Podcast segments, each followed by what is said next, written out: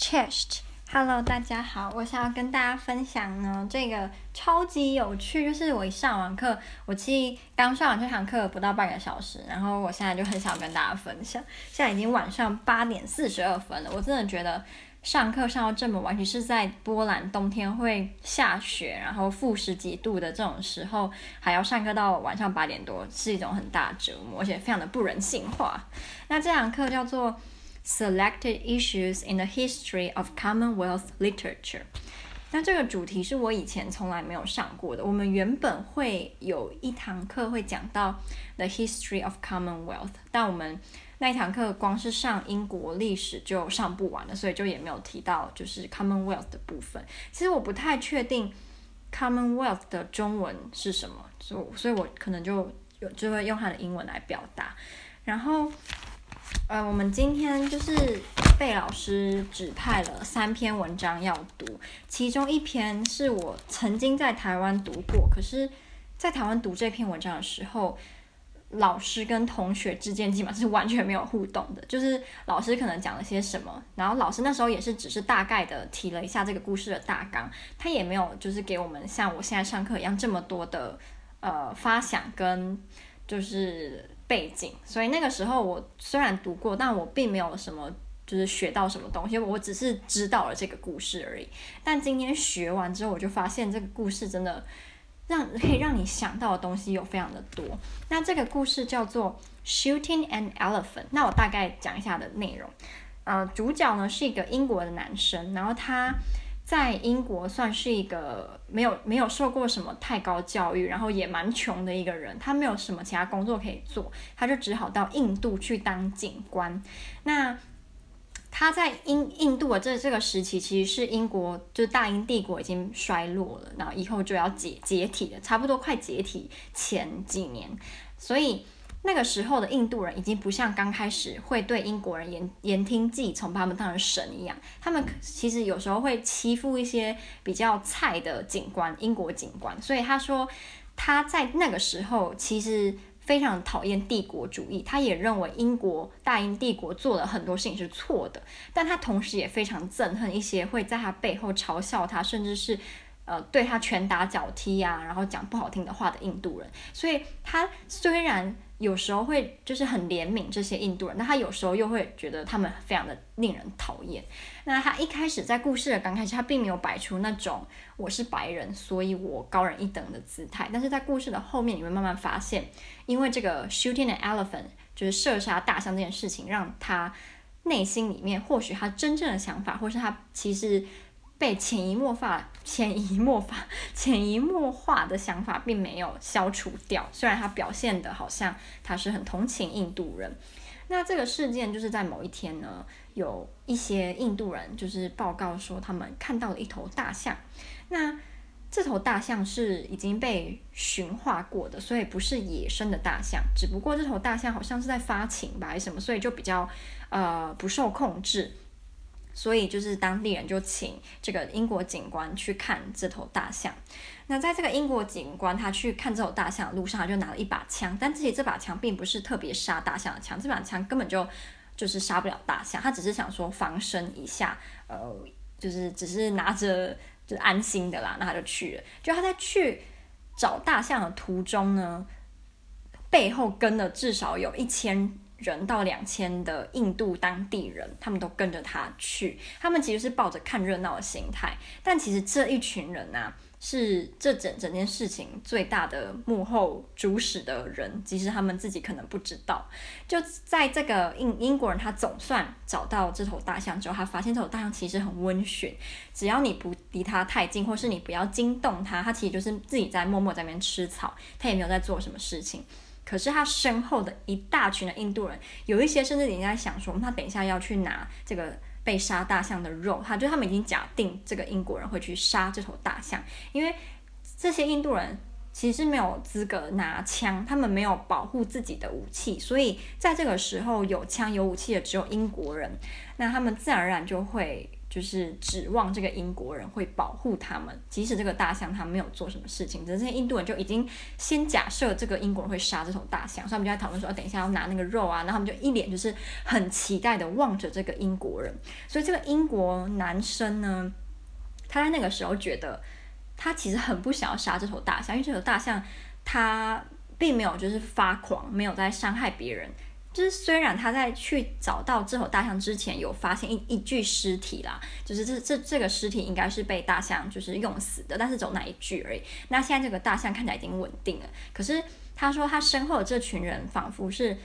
操纵他的，就是就像一个他是一个傀儡，然后被被一一些一些线操纵着。他甚至还比喻了他很像是演员，那这些人是观众。那他只好，他是被迫要戴上这个面具去演戏，去杀这头大象。因为如果他不杀的话，他会被身后这几千人耻笑。那他们耻笑的不单单只是他这个人，还有他代表的大英帝国的权威，这样。所以他最后还是杀了这头大象。只不过他在这个文章的结尾，他有提到，就是他有时候会怀疑，他当初会杀这头大象，不是为了要保护人民的安全，而是他不想要自己沦为一个笑柄。所以后来老师就跟我们有提到，就是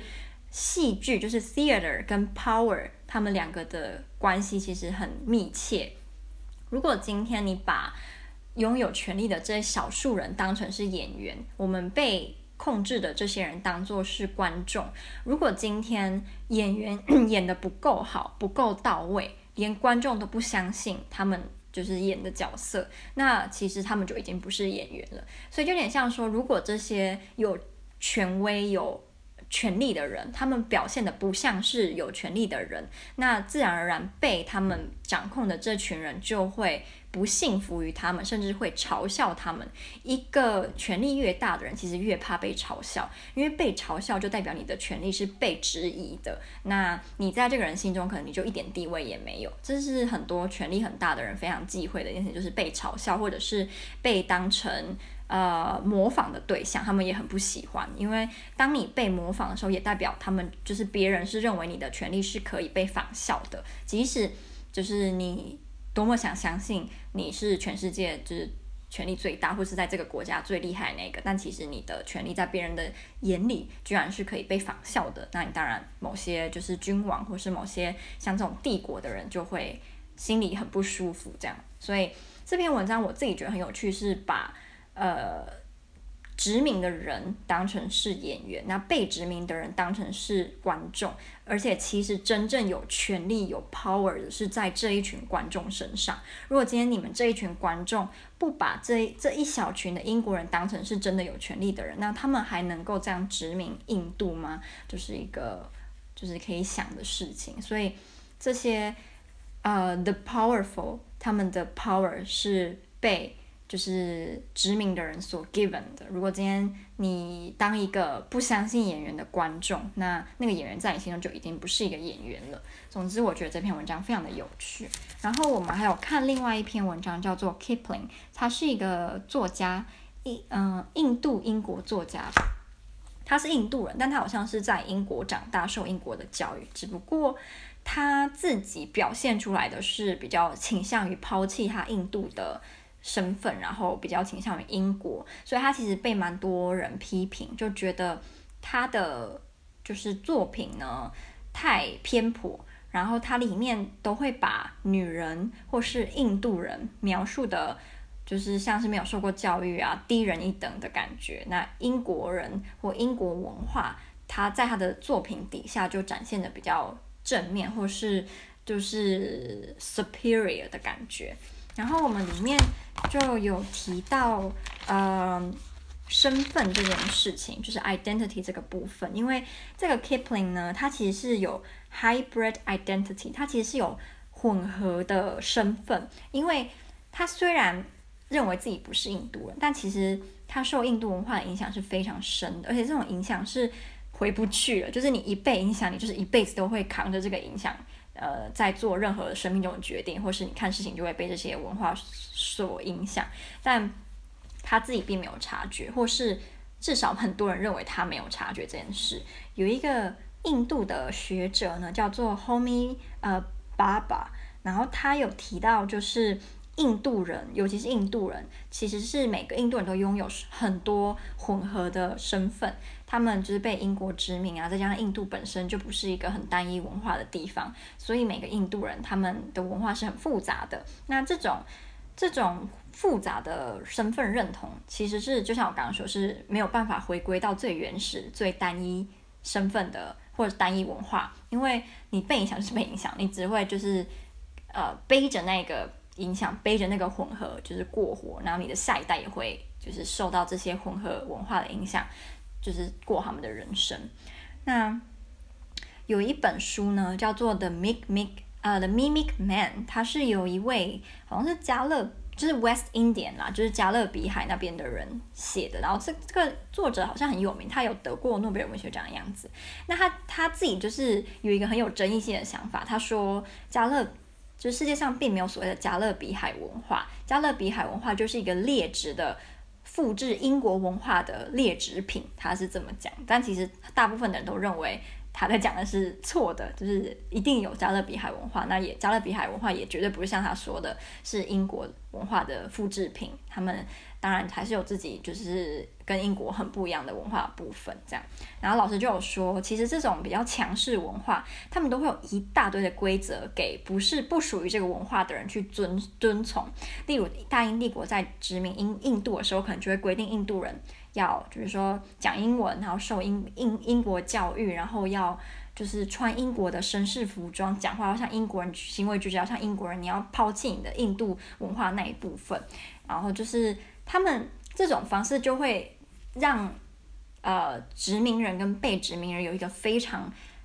清楚的界限，有这些特征的就是高人一等，就是殖民的人；没有这些特征的就是被殖民的人。然后你的文化就是比较低俗的。所以，就像日本在殖民台湾的时候，也会有很多类似这样子的政策嘛。我不知道我刚刚讲到哪里了。我室友他又突然进来，然后我就打断了。我室友他就是我不知道那是不是她男朋友，但基本上这一位男性呢，他每天都会来敲我们的门，至少一次。然后他每次都会就是站在门口，或是就是站呃，因为我们房间算是我的书桌旁边是。厕所，然后这个厕所是有点凸起来的，所以他如果站在门口是看不到我。他有时候就会站在像是我们厕所旁边，然后跟他讲话。可是其实我很不喜欢，就是我觉得嗯很奇怪，就每次他只要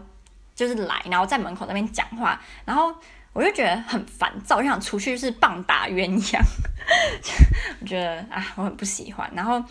我前几天就是在宿舍看到那个抽烟的人，或许就是。我室友的朋友之一，就我现在对土耳其人的印象真的不是很好。虽然无缝在台湾算是一个，就是你知道知名度还不错，然后名声也不错土耳其人，但是我身边这些土耳其的交换学生给我的感觉就是很差，就觉得他们，呃，但我我又不希望自己因为遇到这几个土耳其人就对所有土耳其人下一个定论，因为绝对不是土所有土耳其人都是这样，只是我现在就是对于。他们这 particular group of Turkish，我就是没有办法喜欢他们，觉得很烦。然后我爸就跟我说，叫我去问那个我们之前宿舍的那个管理的人，说有没有其他的双人房的房间，然后可以让我就是换房间。但是就像我说的，我就很怕像去年一样换，结果并没有换到更好的，反而还是会有其他。就是双方都不喜欢的部分，但我觉得一定会啦，因为不可能世界上会有一个人他的生活习惯跟我一模一样，只是说我能够接受的程度会不会比我现在这个室友我能够接受他的缺点还要更更更高吗？嗯，嗨，我也没有心情讲接下来部分。那我觉得刚刚讲的应该也算蛮哦，好啦，就最后一个，就是老师那时候就问我们说，觉不觉得刚刚我说那个杀大象的那个男生他是受害者？然后有些人觉得他是，有些人觉得他不是，就觉得对于他居然真的杀了那头大象，因为他怕被取笑，然后就觉得这个人是个懦夫。但我有个同学他就说，呃，就是他想象那个情景，想象你今天就是比如说你身后有一百个你的同才，那他们在叫你做一件你认为是错的事情，可是有一百个你的朋友在就是呃。那叫什么？我想要说 push，但是 push 的中文有没有更好一点？促使你在压迫你，就是做这个你明明就不想做的决定，你会去做吗？就如果今天你不做，但是这件事其实就是你不做是对的，但是你如果你不做，你会被这一百个人耻笑。你在班上或是你以后在学校可能会被大家就是嘲笑嘲弄，你还会坚持你自己认为是对的事情吗？我觉得。很难啦，我不知道。我那个同学就讲说，如果今天他身后有一百个人，一百朋友叫他，比如杀一头动物，他觉得他会杀，即使他不想杀，他不想要沦为笑柄。所以我觉得人类真的真的很有趣，就是我们对于其他人的看法，竟然可以如此的在意。然后我想跟大家说，不是我看，我最近不是在追那部剧嘛？那我后来我其实还没追完了，就是已经到很后面了。我觉得看完之后，看到这里就觉得。嗯，人生遇到的很多不好的事情啊，就像神仙在渡劫一样。或许我们就是把这些鸟事都处理完，你你就可以，你知道重返呃天宫当一个快活的神仙，或是 我现在假设我桃花运不好，是因为我在。渡情劫，那我渡完了之后，我就可以回去，然后天宫，然后跟一个就是帅气的神仙结婚。好啦，用这样的想法，感觉很幼稚，但是就让我比较开心，就比较快活。就